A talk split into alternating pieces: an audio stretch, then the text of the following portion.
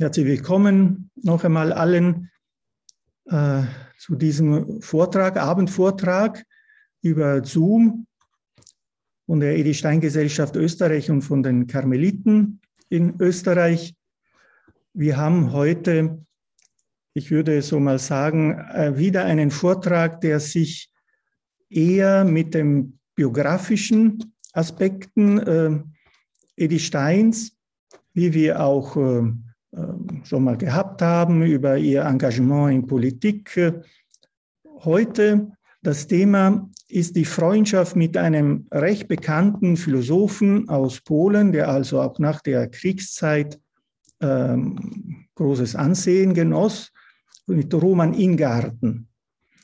Von dieser Freundschaft äh, wissen wir, dass äh, Edi Stein äh, da auch äh, Hoffnungen hatte oder ja, so ähm, dass es mehr daraus werden konnte, äh, hätte können, was allerdings nicht äh, der Fall war.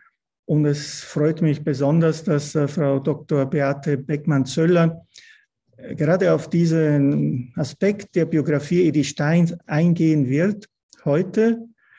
Sie wird übrigens im November einen Vortrag halten über die geistliche Freundschaft, das ist mehr in der Lehre Edi Steins, also in den Werken Edi Steins, wahrscheinlich vielleicht aber auch in der Biografie. Und deshalb ist die heutige Freundschaft, die beschrieben wird, äh, nicht, also sicher auch anderer Art, aber äh, nicht nur. Also es passt ganz gut zusammen, auch mit dem Vortrag im November über Frau Berthe Beckmann-Zöller Sie ist äh, freiberufliche Religionsphilosophin und Dozentin an der äh, Katholischen Stiftungsfachhochschule in München und ist Vizepräsidentin der Edith Stein Gesellschaft Deutschland. Sie ist besonders äh, für uns als Edith Stein Expertin sehr, sehr wertvoll, hat auch mehrere Bände der Gesamtausgabe der Werke Edith Steins ähm, kuratiert, ediert also gehört zu den äh, äh großen äh, Kennerinnen, Kennerinnen dieser Heiligen. So freue ich mich auch mit Ihnen auf diesen Vortrag. Wie gesagt, das Audio wird jetzt ausgeschaltet von den Teilnehmern, aber danach steht Frau Beckmann-Zöller gerne für Fragen und Ergänzungen zur Verfügung. Ich wünsche Ihnen einen schönen Abend allen. Ja, herzlichen Dank, Pater Roberto. Ich habe gedacht, ich weiß schon alles über Roman Ingarden, weil ich mich schon mal mit ihm beschäftigt habe, aber ich habe jetzt einfach nochmal neue Aspekte entdeckt und habe mich jetzt äh, konzentriert, nicht auf die philosophische Seite, die ich eher äh, in meiner Dissertation bearbeitet habe, sondern ähm, ich habe mich jetzt hier auf die persönliche Freundschaft und dann aber auch auf einen politischen Aspekt konzentriert. Und noch ein bisschen habe ich auch eine Aussicht auf den religiösen Disput. Da habe ich leider nur ein paar ähm, sozusagen Zitate herausgesucht, ähm, einfach um nochmal sie auf den Geschmack zu bringen, aber habe das nicht ähm, vertieft, sondern die Vertiefung ist eher ähm, die politische Diskussion zwischen den beiden und zunächst auch die persönliche. Genau, jetzt muss ich mal schauen, wie ich hier weiterkomme. Tut sich noch nichts.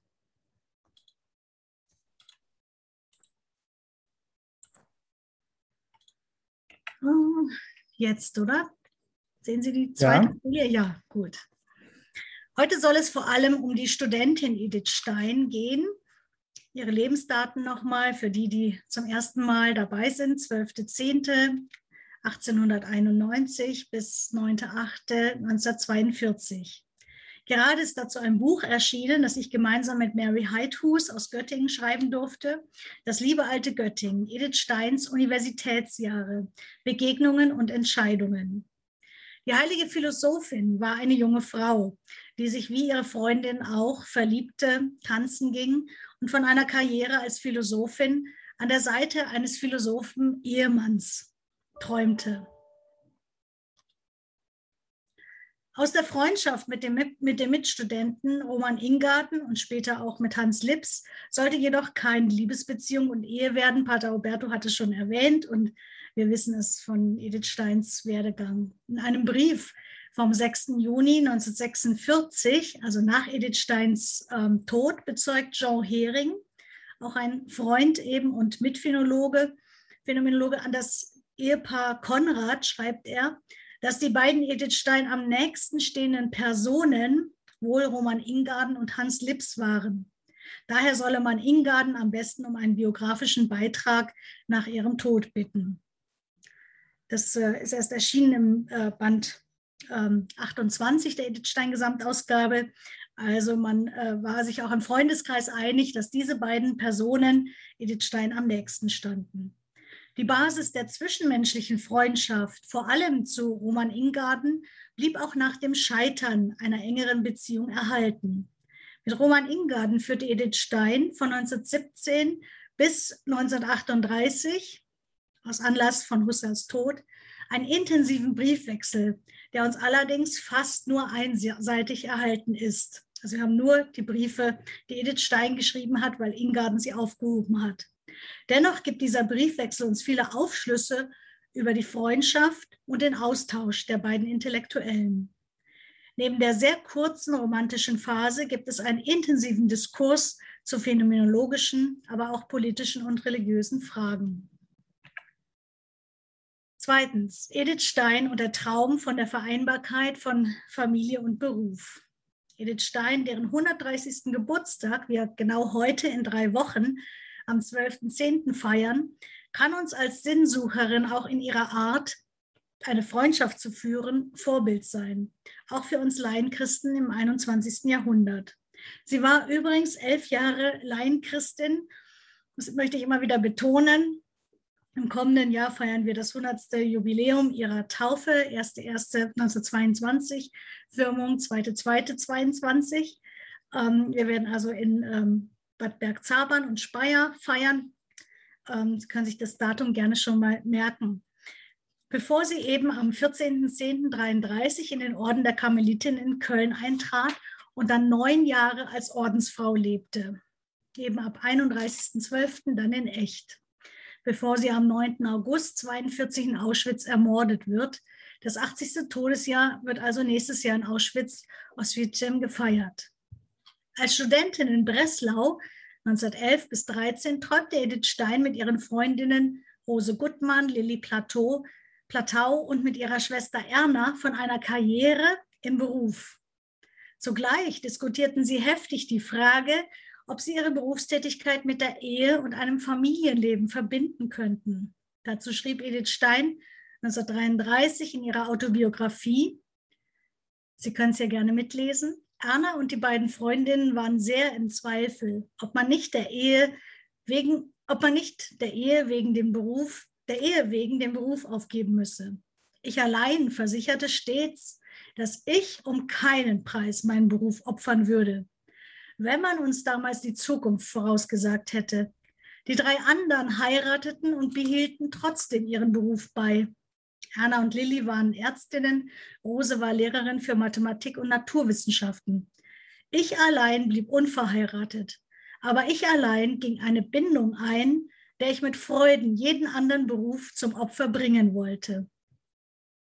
Das schrieb sie 1933, bereits im Karmel, als sie aber noch nicht wusste, dass sie auch dort weiter wissenschaftlich arbeiten würde, jedoch in Klausur und an Publikationen gehindert wegen ihrer jüdischen Herkunft.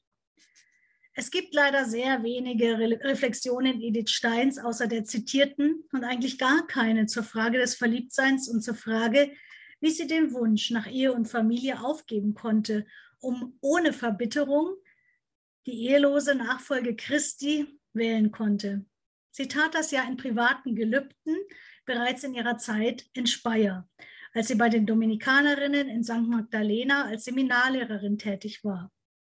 Mich selbst hat diese Frage als junge Frau umgetrieben und ich hätte mir gewünscht, dass ich bei meinem Vorbild Edith Stein hätte Orientierung finden können. Aber Edith Stein war eben nicht der Typ Frau, der seine romantischen Sehnsüchte und die vernunftorientierte Triebsublimierung reflektieren würde. Wir wissen nur, dass das Vorbild Teresa von Avilas ihr den Anstoß gab, die Lebensform der Ehelosigkeit freudig zu begrüßen äh, und die bis 1921 gehegte Hoffnung auf eine Ehe aufzugeben. Damals im Blick auf Hans Lips, dem sie über ihren Cousin Richard Courant 1919 bis 21 zur Habilitation in Göttingen verhalf.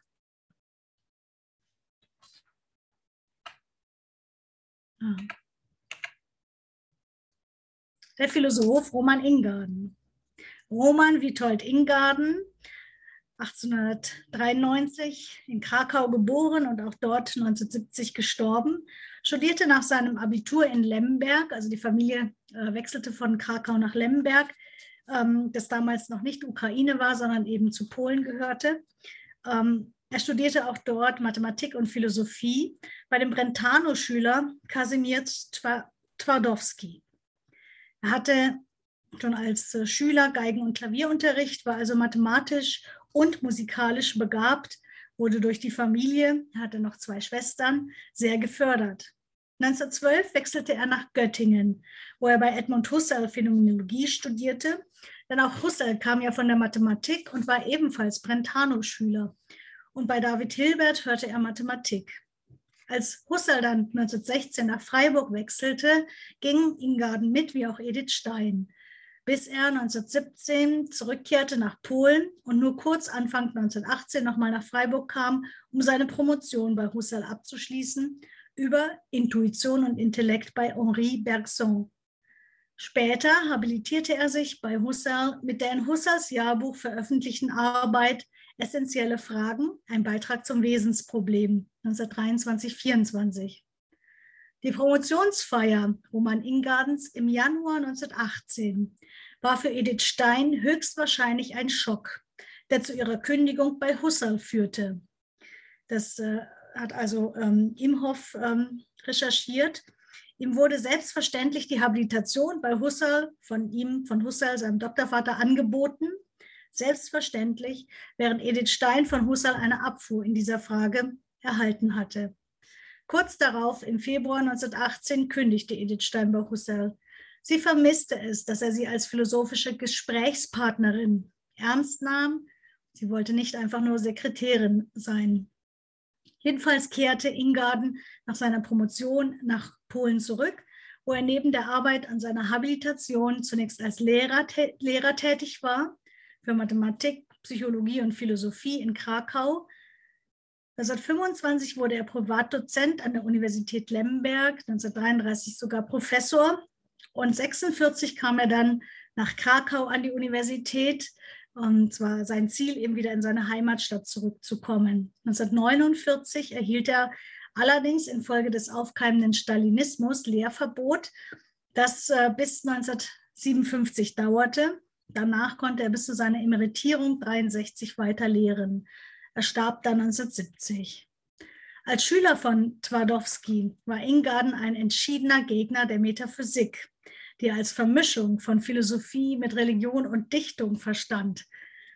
Ingarden widmete sich vor allem der phänomenologischen Sicht auf Ontologie und Ästhetik.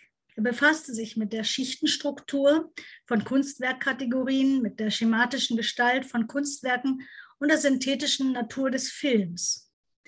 Die transzendentale Wende des späten Husserls lehnte Ingarden genau wie Edith Stein ab. Auch darüber haben sie sich immer wieder ausgetauscht in ihren Briefen. Sehr wertvoll ähm, für die, fürs Verständnis von Edith Steins Philosophie. Zu Ingardens wichtigstem Schüler wurde der spätere Solidarność-Philosoph Josef Tischner. In Krakau stand Ingarden auch mit dem Philosophen und späteren Papst Paul, Paul, Johannes Paul II. Karl Wojtyła in Kontakt, der ebenfalls von der Phänomenologie, besonders von Max Scheler, geprägt war. Der spätere Papst lud Ingarden in den 60er Jahren als Kardinal und, und Philosoph in Krakau ein, über Edith Stein zu berichten. Auf Wunsch auf seinen Wunsch hin publizierte Ingarden sogar einen Artikel über Edith Steins Assistentenzeit bei Husserl und setzte sich damit dafür ein, dass Edith Stein ausdrücklich als Philosophin ernst genommen wurde. Das äh, scheint uns heute selbstverständlich, ist es aber nicht, wie mir auch der äh, Antonio Calgagno eben aus ähm, aus äh, Kanada berichtete, der in Löwen studiert hat. Und auch dort wurde ihm gesagt, Edith Steins Werke muss man nicht lesen, sie war nur Sekretärin Husserls. Im Jahre 1927 begann Ingarden seine Arbeit an, an seinem großen Werk, das literarische Kunstwerk, das er 1928 in Paris fertigstellte. Und diese Zeit, äh, 27, 28, war auch Entschuldigung, die Zeit, äh, wo er bei äh, Husserl eben in Freiburg nochmals war und Edith Stein in Bergzabern traf, bei der Familie Konrad im Phänomenologenheim. Dazu kommen wir später. Ja, die zarten Bande. Als die deutschen Kommilitonen im Ersten Weltkrieg waren, wurde Edith Stein in Freiburg von 16 bis 18, das Ende hatte ich gerade geschildert, nach ihrer Promotion Husserls Privatassistentin. Das hatte sie ihm selbst vorgeschlagen und er stimmte freudig zu, bezahlte sie auch aus seiner eigenen Tasche. Steins Dissertation zum Problem der Einfühlung von 1917 17 veröffentlicht, wird übrigens von Erik Schließer 2016 zu den zehn vernachlässigsten Klassikern der Philosophie gezählt. Also zehn Klassiker, aber eben vernachlässigte Klassiker. Ein Mitstudent weckte in Edith Stein den Wunsch und die Hoffnung auf eine Philosophenehe. Ihr gut aussehender und begabter polnischer Kommilitone Roman Ingarden. Sie kannte ihn in Göttingen nur vom Sehen und nun ähm, wurde er eben näher mit ihr bekannt und vertraut, als sie eben beide im Herbst 1916 ihrem Meister Edmund Husserl nach Freiburg folgten. Bedingt durch den Krieg waren eben nur noch wenige Phänomenologen der Göttinger Richtung in Freiburg beziehungsweise überhaupt als philosophische Gesprächspartner übrig geblieben, sodass sich Stein und Ingarden im Herbst 1916 beinahe täglich sahen. Er war aufgrund eines Herzfehlers aus dem Kriegsdienst entlassen worden. Edith Stein schreibt, es kam vor, das ist aus ihrer Autobiografie nochmal. Es kam vor, dass mir unter den jungen Menschen, mit denen ich zusammenkam, einer sehr gut gefiel und dass ich ihn mir als den künftigen Lebensgefährten dachte. Aber davon merkte kaum jemand etwas und so mochte ich den meisten Menschen als kühl und unnahbar erscheinen. Das schreibt Edith Stein jedoch im Zusammenhang ähm, und in Bezug auf Hans Bieberstein und ihre Zeit als Studentin in Breslau, nicht direkt in Bezug auf Roman Ingarden oder Hans Lips, wie manchmal vermutet wird. Der Briefwechsel mit Ingarden beginnt am 5.01.1917, als er nach diesem intensiven Herbst in Freiburg zurück nach Polen ging. Es war ja die Zeit des Ersten Weltkriegs. Er sammelte ihre Briefe, obwohl Edith Stein gebeten hatte, sie zu verbrennen. Erst nach seinem Tod wurden sie von seinen Söhnen zur Veröffentlichung freigegeben. Zuerst 1991 erschienen als Band ähm, 14 in der äh, Ausgabe Edith Steins Werke. Sie selbst schreibt, dass sie seine Briefe im August 1927 von Breslau aus mitgenommen hat, schreibt sie ihm, um sie ihm bei dem Treffen in Bergzagebahn Ende Oktober 1927, nach zehn Jahren, zurückzugeben. Wahrscheinlich hatte er gebeten, bitte gib mir die Briefe wieder zurück. Und die sind dann entweder vernichtet, ähm, aber ein, zwei Briefe sind ähm, tatsächlich doch noch erhalten. Die um zwei Jahre ältere Edith Stein schreibt die längsten Briefe ihrer gesamten Korrespondenz an Ingarden. Und sie lässt in anderen Briefen auch mehr als in anderen Briefen an ihre anderen Freunde, ihre spinnische Art, wie sie schreibt, oder launische Seite, wie sie das nennt, durchscheinen.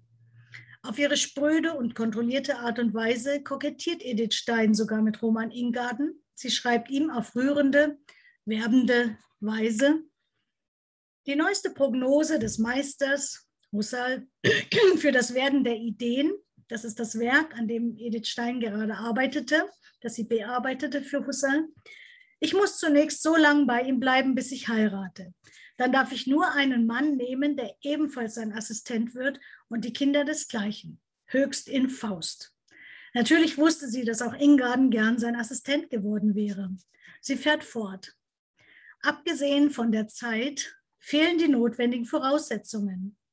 Denn wenn es am Ende nicht ganz außer dem Bereiche des Möglichen liegt, dass ich jemand fände, der vor einer Verbindung mit mir nicht zurückschreckte, et vice versa, So halte ich es für wesensmäßig ausgeschlossen, dass ein Mann sein Assistent sein könnte.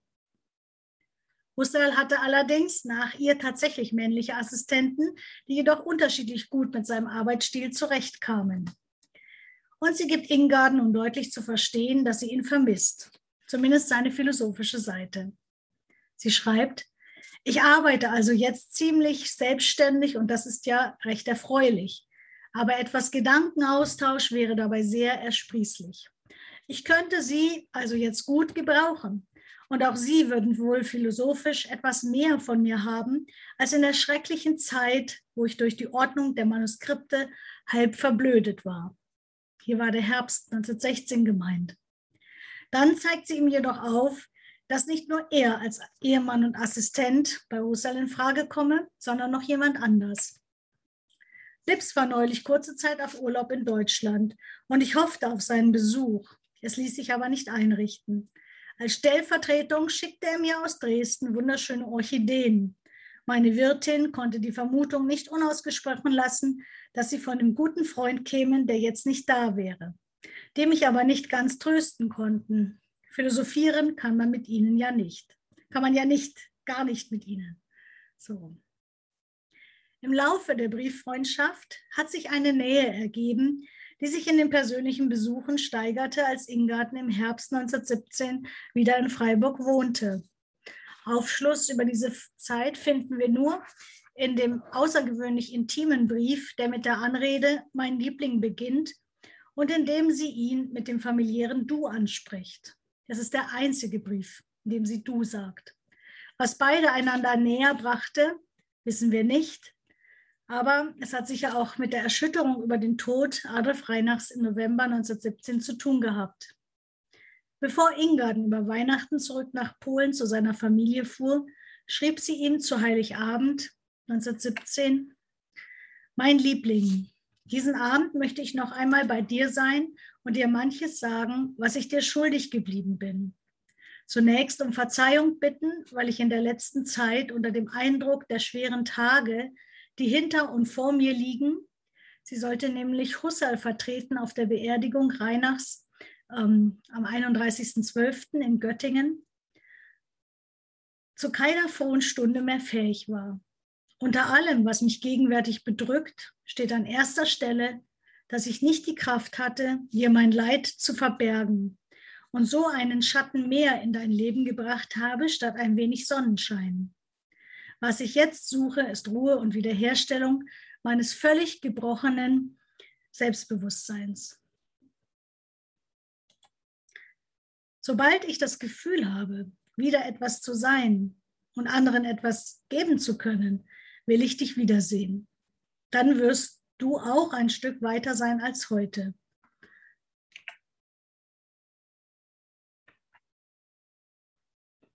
Na, Du weißt, dass ich wissenschaftlich sehr viel von dir erwarte.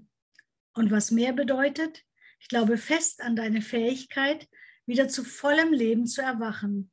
Und ich wünsche dir ein Leben mit aller Fülle und allem Reichtum, den die Welt zu bieten hat. Ich möchte die Zauberkräfte besitzen, die der Meister Husserl gestern von mir verlangte, um es dir selbst schaffen zu können. Wenn du mein Weihnachtsgeschenk ein klein wenig so ansehen könntest, als käme dir etwas Verlorenes wieder, so wäre das meine größte Freude. Damit endgültig lebt wohl deine Edith. Der Briefwechsel geht weiter.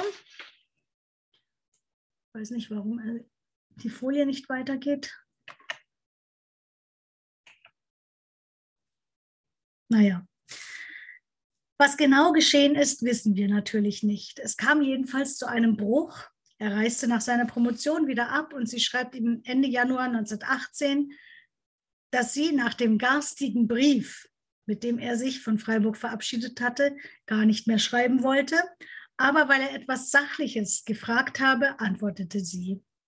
Allerdings nun wieder beginnend mit lieber Herr Ingarden und in höflicher Distanz des üblichen Sie. Trotz des Bruchs geht der Briefwechsel also sachlich weiter, Sie half ihm, seine Arbeiten inhaltlich zu diskutieren und orthografisch zu korrigieren. Zuvor hatten sie sich oft mehrere Briefe oder Karten pro Woche geschrieben. Jetzt war der Abstand der Briefe größer.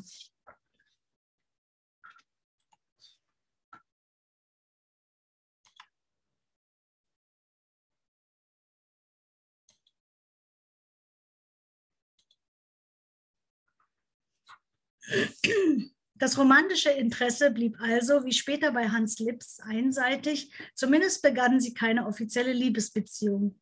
Es kann jedoch sein, dass es zu einer körperlichen Nähe und zarten Banden zwischen ihnen kam, als Edith Stein dem depressiv veranlagten Ingarden im Herbst 1917 seelisch näher gekommen war, um ihn zu trösten. Das ist jedoch reine Spekulation. Man könnte allerdings spekulieren, aufgrund des Vorwurfs, den Ingarden ihr machte, sie sei zu katholisch, in Anführungszeichen zu katholisch, was sie damals nicht verstanden hatte, da sie ja nicht offiziell katholisch war. Im Rückblick auf diese Situation schreibt sie acht Jahre später. Zunächst muss ich Ihnen sagen, dass die Freiburger Erinnerungen gerade um die Zeit, als ich die Nachricht von ihrer Vermählung am 1.9.1919 war das, bekam, durch frische Eindrücke unwirksam gemacht waren, durch eine Geschichte, die in vielem eine unheimliche Analogie mit der ihnen bekannten aufwies. Eben das Verliebtsein in Hans Lips in Göttingen. Einzelheiten erlassen Sie mir wohl.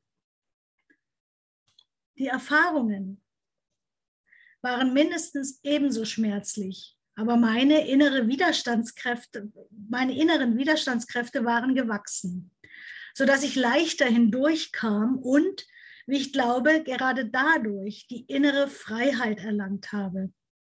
Ich bin jetzt überzeugt, dass ich da stehe, wo ich hingehöre.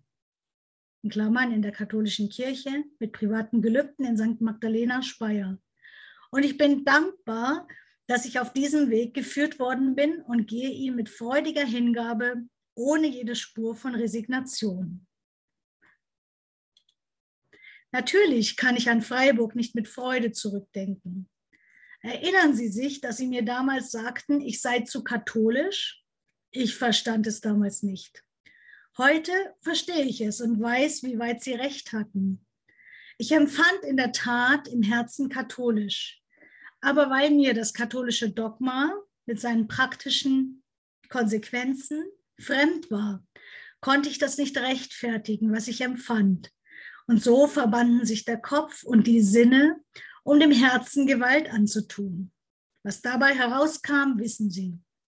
Sie wissen wohl auch, dass ich damals eine Schuld nur bei mir gesucht habe. Und heute liegt es mir natürlich erst recht fern, über jemand anders Gericht zu sitzen.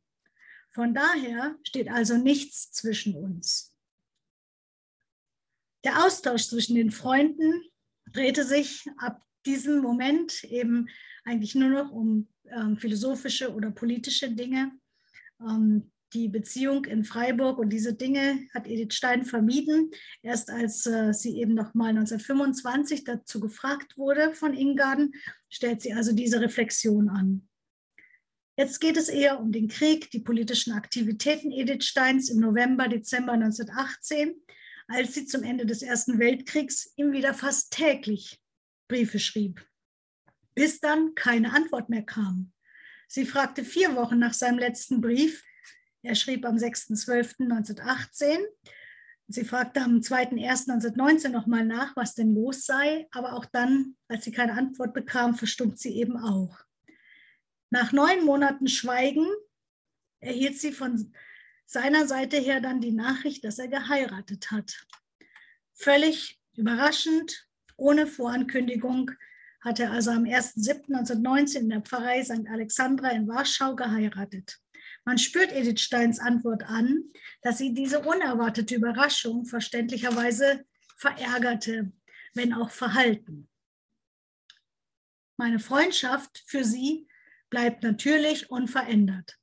Was das andere angeht, das noch daneben bestanden hat, so wäre es mir lieb, wenn sie es ganz in sich begraben könnten und auch die Briefe verbrennen wollten, die sie etwa noch von mir besitzen. Ich spreche das nur als Wunsch aus. Wenn Sie glauben, dass eine solche Verschwiegenheit mit den Forderungen einer idealen Ehe nicht vereinbar ist, so kann und soll er sie nicht binden. Edith Stein hatte geglaubt, dass ihrer beider Freundschaft von so viel Vertrauen geprägt gewesen wäre, dass man sich hätte sagen können, dass man einen geliebten Menschen kennenlernt. Ingarden hatte seine Frau, Dr. Marie, Maria Adele Pohl, ähm, geboren ähm, 1889 in Warschau, gestorben 1978 in äh, Krakau. Er hatte sie in Warschau über seinen Jugendfreund Janek Schmilinski kennengelernt, dessen Cousine sie war. Sie wurde in Warschau geboren, hat in Kiew studiert, wie schon gesagt, und war Augenärztin. Ob er ihr von seiner Beziehung zu Edith Stein und ihren Briefen mehr anvertraut hat und damit eine ideale Ehe im Sinne Edith Steins, also eine transparente Ehe geführt hat, wissen wir nicht. Auch wie Ingarden über die Beziehung zu Edith Stein dachte, wissen wir nicht. Es existieren zwar Tagebücher, aber mir ist nicht bekannt, ob sie zensiert von seinen Söhnen wurden oder unzensiert herausgegeben wurden. Von daher müssen wir bei dieser Spekulation bleiben. Fünftens, die Krise und die Bekehrung. Edith Stein verdrängte ihre Lebenskrisen nicht, ihre Schmerzen, auch nicht ihre unerwiderte Liebe zu Roman Ingarden, später zu Hans Lips. Diese Krisen verhelfen ihr vielmehr, aus der Oberflächlichkeit des Alltags durchzudringen zu den wesentlichen Fragen und Gefühlen in der Tiefe der Seele, zu ihrer tiefsten Sehnsucht. Denn inzwischen hat sie, eigentlich seit 1918 durch das Zeugnis von Dr. Anne Reinach, der Witwe Adolf Reinachs, die Kraft des Glaubens an Jesus Christus kennengelernt. Sie schöpft Kraft aus dem Blick auf Jesus, der am Kreuz scheinbar gescheitert ist, der jedoch am Kreuz siegte und auf diese Weise all unser Scheitern überwand, unsere Schuld und die unserer Mitmenschen. Gerade im Blick auf Jesus am Kreuz also lernt Edith Stein ihre natürlichen Anlagen, ihre eigenen Sehnsüchte und eben auch die nach Ehe und Familie und ihre übernatürliche Berufung in Einklang zu bringen. Ave crux spes unica, so lautet Steins Leitspruch, aus dem sie später ihren Ordensnamen ableitet, Benedikta Acruze, die vom Kreuz Gesegnete. 1933 schreibt sie in ihrer Autobiografie über ihren letzten Besuch in Göttingen im März 1933. Sie schreibt eben, sie fuhr der größten Entscheidung ihres Lebens entgegen. Bereits 1917 ist sie fasziniert vom christlichen Glauben und schreibt als 26-Jährige an Roman Ingarden, sie stoße an allen Ecken und Enden auf religiöse Erlebnisse und habe eine Wiedergeburt erlebt, die ihr neuen Halt schenkte. Es bleibt nicht bei religiösen Erlebnissen in Kopf oder Herz, sondern sie gehen in Fleisch und Blut über. Edith Stein macht die Umwandlung ihres inneren, später dann ihres äußeren Lebens durch. Dennoch zieht sich dieser Prozess über mehrere Jahre hin. Der Mythos von dieser einen einzigen Nacht der Bekehrung im Sommer 1921, in der sie die Autobiografie Geschichte meines Lebens von Teresa von Avila las und sich spontan zum Eintritt in die Kirche entschloss, gehört der Legendenbildung durch Edith Steins erste Novizenmeisterin Renata Posselt an. Es war nur ein letzter Anstoß. Sie entscheidet sich also in Göttingen im März 1921 und dann auf der Fahrt nach Bergzabern, als sie eben die Autobiografie Teresa von Avilas liest, für die Ehelosigkeit. Wahrscheinlich war ihr in Göttingen, wo sie auch viel Zeit mit Hans Lips verbracht hat, deutlich geworden, dass er nicht in sie verliebt ist, zumindest keine Beziehung anstrebt. Über ihre Bekehrung 1917-18 schreibt sie an Roman Ingarden 1925 genaueres. Aber wenn ich auf jene Zeit, nochmal in Freiburg, als die beiden eng befreundet waren, zurückblickte, dann steht immer im Vordergrund die trostlose innere Verfassung, in der ich mich befand, diese unsagbare Verwirrung und Dunkelheit. Ich weiß nicht, ob Sie da überhaupt so recht hineingesehen haben. Und verantwortlich dafür war wirklich nur zum geringsten Teil, was ich in Freiburg erlebte. Es war eine lange vorbereitete Krise. Mir ist dann etwa so wie einem, der in Gefahr war zu ertrinken und dem lange nachher im hellen, warmen Zimmer, wo er ganz geborgen ist, in Sicherheit und rings umgeben von Liebe und Fürsorge und hilfreichen Händen, auf einmal das Bild des dunklen, kalten Wellengrabs vor der Seele steht. Was soll man dann auch anders fühlen als Schauder und dazu eine grenzenlose Dankbarkeit gegen den starken Arm, der einen wunderbar ergriffen und ans sichere Land getragen hat? Der Stein kommt also durch die Wirren dieses fast Ertrinkens hindurch und äh, steht also auf sicherem Boden und äh, kann jetzt eben in dieser Gewissheit auch zurückblicken.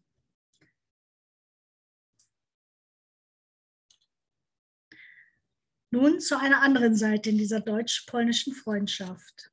Von der romantischen Seite und der Enttäuschung kommen wir nun zu der Seite der Freundschaft, in der es immer wieder auch um politische Beziehungen zwischen Deutschen und Polen geht.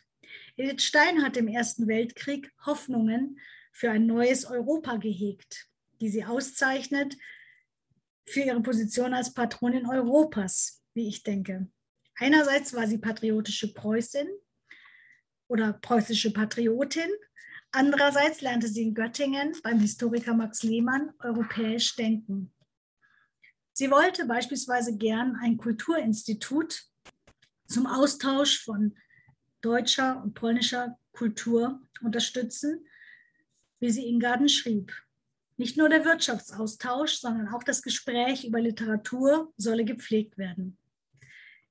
Ingarden war wohl recht sensibel und eben, wie gesagt, schwermütig, depressiv veranlagt, eventuell eben, ähm, ja, weiß man nicht, wie stark depressiv, denn als Beweis für ihre enge Freundschaft bittet Edith Stein-Ingarden im Mai 1918, also nach dieser Liebesbeziehung, nicht Selbstmord zu begehen, da er ihr so viel wert sei.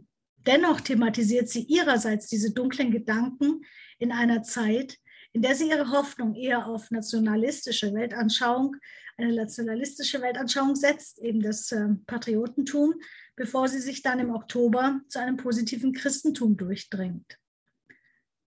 Das beste Mittel, schreibt sie, sich mit dieser erbärmlichen Welt abzufinden, eben Europa war im Krieg, im Ersten Weltkrieg, wäre ja, sich von ihr zu verabschieden. Ich habe nur die Überzeugung, dass man es sich nicht so leicht machen darf. Ich denke jetzt manchmal, wenn gewisse Zukunftsmöglichkeiten mir ganz unerträglich scheinen wollen, an das Leben der polnischen Patrioten in den letzten 150 Jahren. Den Glauben an sein Volk hindurch retten durch alle Wechselfälle.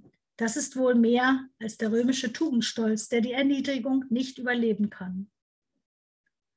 Edith Stein war also offen, sich ein Beispiel an den polnischen Patrioten zu nehmen, die sie durch Roman Ingarden kennen und schätzen gelernt hatte. Sie lernte übrigens auch die polnische Sprache, wie viele Breslauer im Jahr 1917. Als Kind hatte sie schon etwas Wasserpolnisch gesprochen, so nannte man das, während sie in ihren Ferien in äh, Lublinitz bei der Verwandtschaft mütterlicherseits verbrachte. Es lebten dort eben Deutsche und Polen auf engem Raum friedlich an einem Ort zusammen. Mit Ingarden stand Edith Stein auch im Austausch über polnische und deutsche Romane, um die jeweilige Volksseele des anderen besser verstehen zu lernen. Ingardens Bemerkungen zum Vergleich von polnischer und deutscher Literatur waren allerdings abfällig, sodass Edith Stein konterte, Ingarden sei wohl insgesamt zu verliebt in die polnische Seele, Zitat, verliebt in die polnische Seele, um gerecht urteilen zu können. Sie selbst könne in Deutschland nicht verliebt sein, so wenig wie sie, wie sie in sich selbst verliebt wäre, da sie ja ein Teil Deutschlands sei.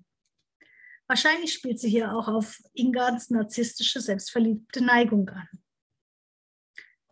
Nun zu einem Schwerpunkt in den Briefen, eben die Unversöhntheit und ihre Überwindung am Beispiel Edith Steins. Als die politische Lage im Ersten Weltkrieg, wir sehen hier eine Karte dazu, immer konfliktreicher wird, will sich Stein der persönlichen Verbundenheit mit Ingarden versichern. Zitat, und wie es auch kommen mag, zwischen uns persönlich bleibt alles unverändert. Ich hoffe, die Mauer wird nie so hoch, dass wir nicht mehr mit den Händen hinüberlangen. Schreibt sie Mai 1917. Die Umsiedlungspolitik, die Abstimmungen, welche Gebiete zu Schlesien oder Polen gehören sollten, also die Volksabstimmung am 20.03.1921 und dann die Teilung 1922 bewegten die Gemüter. Die mehr oder weniger friedliche Koexistenz war gestört. Einerseits ist die Geschichte von Deutschen und Polen seit Jahrhunderten von Kämpfen durchsetzt. Andererseits lebten die Menschen in einigen Gebieten bereits seit 700 Jahren in enger Nachbarschaft und im friedlichen kulturellen Austausch. Die Spannungen in der Nachbarschaft von Deutschen und Polen begannen bereits nach dem Ersten Weltkrieg, während die Nachbarschaft dann nach dem Zweiten Weltkrieg für 45 Jahre jäh unterbrochen wird. Der Bruch in der friedlichen Nachbarschaft, der mit sehr vielen tiefen und gegenseitig zugefügten Wunden und Verletzungen, Demütigung, Demütigung und Gewalt verbunden ist, heute auf andere Weise, kann meines Erachtens mit Hilfe des Vorbildes Edith Steins überwunden werden. Edith Stein gibt, kurz nachdem sie sich zu einem durchaus positiven Christentum durchgerungen hat, im Oktober 1918, einige Voraussetzungen für eine Annäherung nach Konflikten, die es auf persönlicher oder europäischer Ebene Ende November 1918 nach dem Ersten Weltkrieg gegeben hat.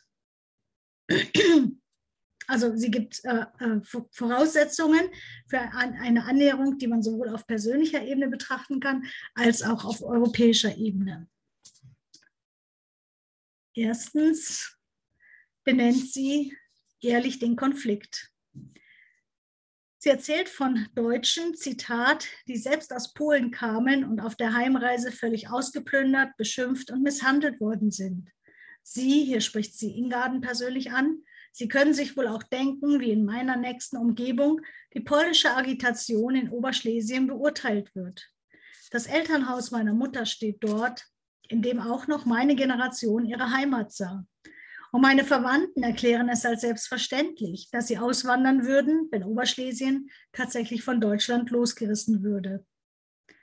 Ihre Verwandten gingen dann tatsächlich nach Berlin und nach Breslau. Hier sehen wir Plakate zur Volksabstimmung, einmal äh, Schlesien bleibt deutsch oder auch stimmt für Polen für die Freiheit.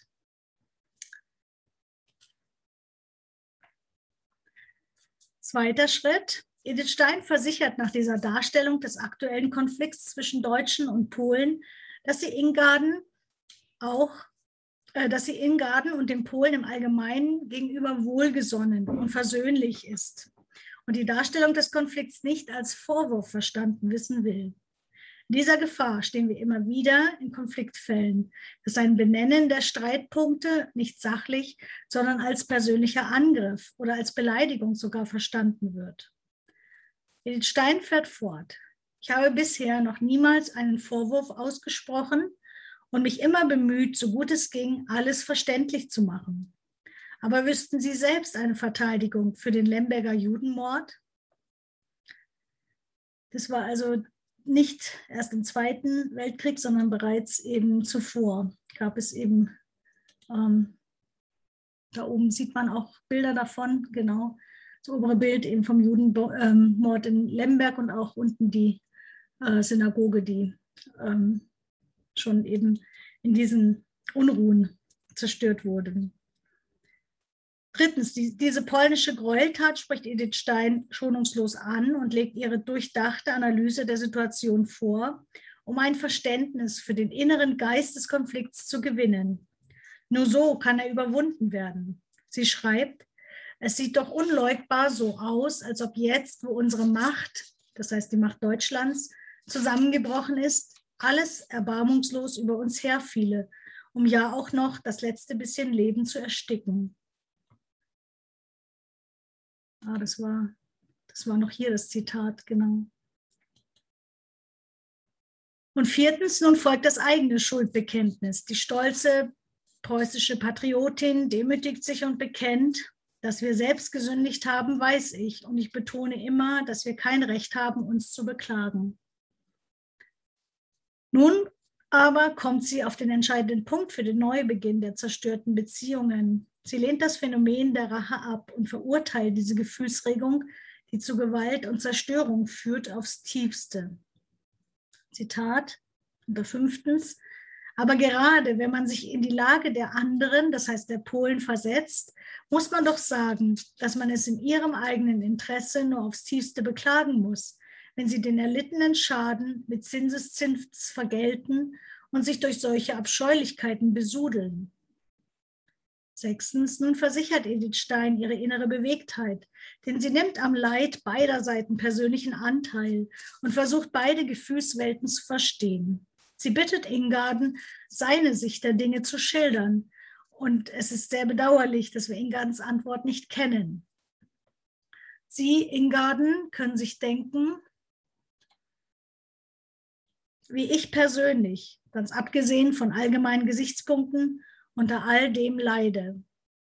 Ich schreibe Ihnen das nicht, um mir durch Anklagen und Vorwürfe Erleichterung zu verschaffen, sondern weil ich sehnlichst wünsche, eines Besseren belehrt zu werden.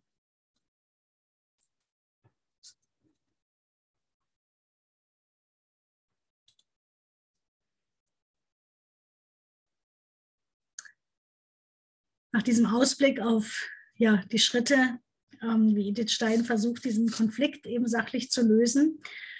Noch auf die Begegnung, die sie dann Jahre später, zehn Jahre später, eben ähm, nochmal gemeinsam haben.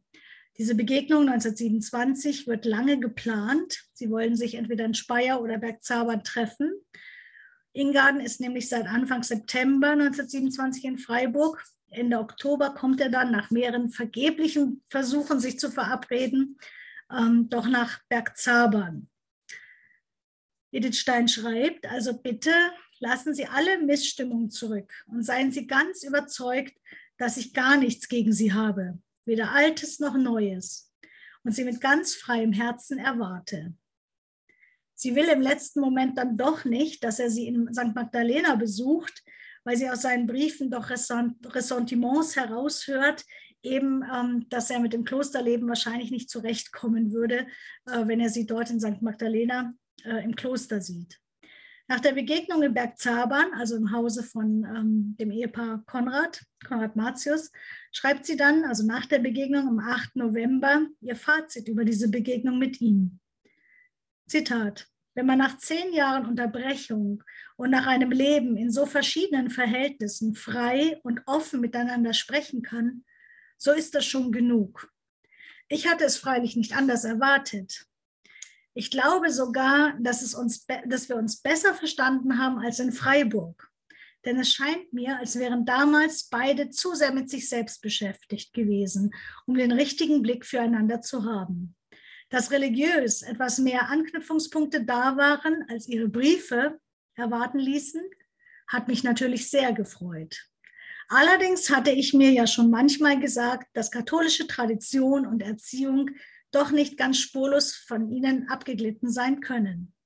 Und so ist es mir doch nicht gar so überraschend, dass mein Hineinwachsen in die katholische Welt für sie eine Annäherung bedeutet. Also Ingarden hat sich neu wieder mit der katholischen Welt befasst, obwohl er selber eben sie eigentlich verlassen hat und nicht praktizierend war. Sie gibt ihm dann Literaturempfehlungen für die Annäherung ans Christentum und schreibt dann weiter, dass ich Ihnen meinen Weg nicht in der Meinung zu schildern suchte, es sei der Weg, war wohl deutlich. Ich bin gründlich überzeugt, dass es so viele Wege nach Rom gibt wie Menschenköpfe und Herzen. Vielleicht habe ich bei der Darstellung meines Weges das Intellektuelle zu schlecht wegkommen lassen. Doch bewusstermaßen entscheidend war das reale Geschehen, nicht Gefühl. Hand in Hand mit dem konkreten Bild echten Christentums in sprechenden Zeugnissen. Augustin, Franziskus, Teresa. Es ist eine unendliche Welt, die sich ganz neu auftut, wenn man einmal anfängt, statt nach außen, nach innen zu leben. Alle Realitäten, mit denen man vorher zu tun hatte, werden transparent und die eigentlichen tragenden, bewegenden Kräfte werden spürbar. Wie belanglos erscheinen die Konflikte, mit denen man vorher zu tun hatte und welche Fülle des Lebens mit Leiden und Seligkeiten, wie sie die irdische Welt nicht kennt und nicht begreifen kann, fast ein einziger, nach außen fast ereignisloser Tag eines gänzlich unscheinbaren Menschendaseins.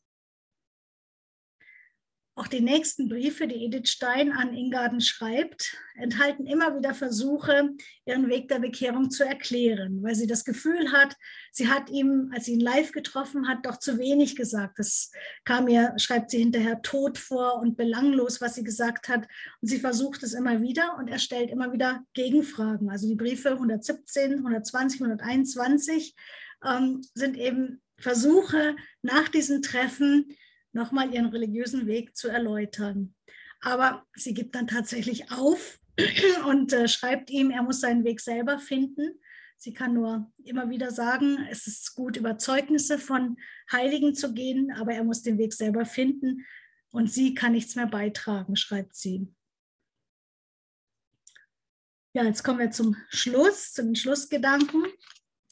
Edith Steins ehrliche und sachliche Art, religiöse, aber auch politische Konflikte zu benennen, auch mit dieser ähm, Liebesbeziehung umzugehen, eigene Schuldanteile zuzugeben und nach Verbindung, verbindenden Lösungen zu suchen, denke ich, kann für unser persönliches Leben Vorbild sein.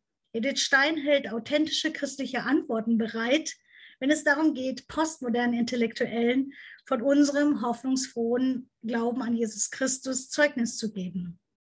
Mit Edith Stein lassen sich neu geistige Leuchtfeuer, denke ich, entzünden.